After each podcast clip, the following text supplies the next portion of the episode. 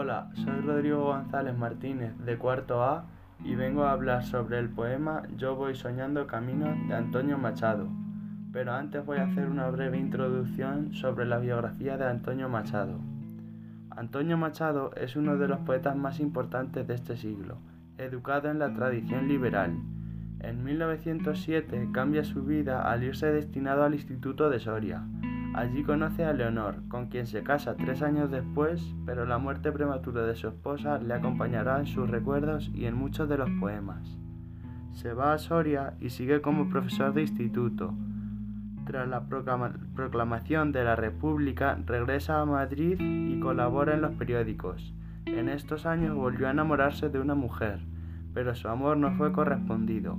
Tras la derrota republicana, Machado se exilió en un pueblo francés, pero murió.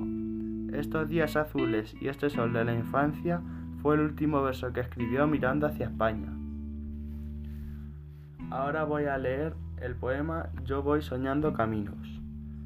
Yo voy soñando caminos de la tarde, las colinas doradas, los verdes pinos, las polvorientas encinas. ¿A dónde el camino irá? Yo voy cantando viajero a lo largo del sendero, la tarde cayendo está. El corazón tenía la espina de una pasión, logré arrancármela un día, ya no siento el corazón. Y todo el campo un momento se queda mudo y sombrío, meditando. Suena el viento en los álamos del río. La tarde más se oscurece y el camino se serpea débilmente, blanquea, se enturbia y desaparece mi cantar vuelve a, planir, aguda espina dorada, quien te pudiera sentir en el corazón clavada.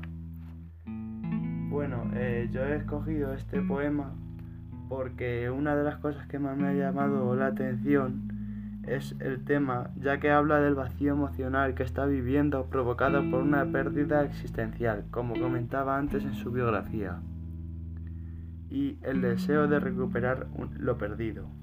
En cuanto a su métrica, hay que destacar que está formado por 24 versos octosílabos de arte menor y con rimas asonantes.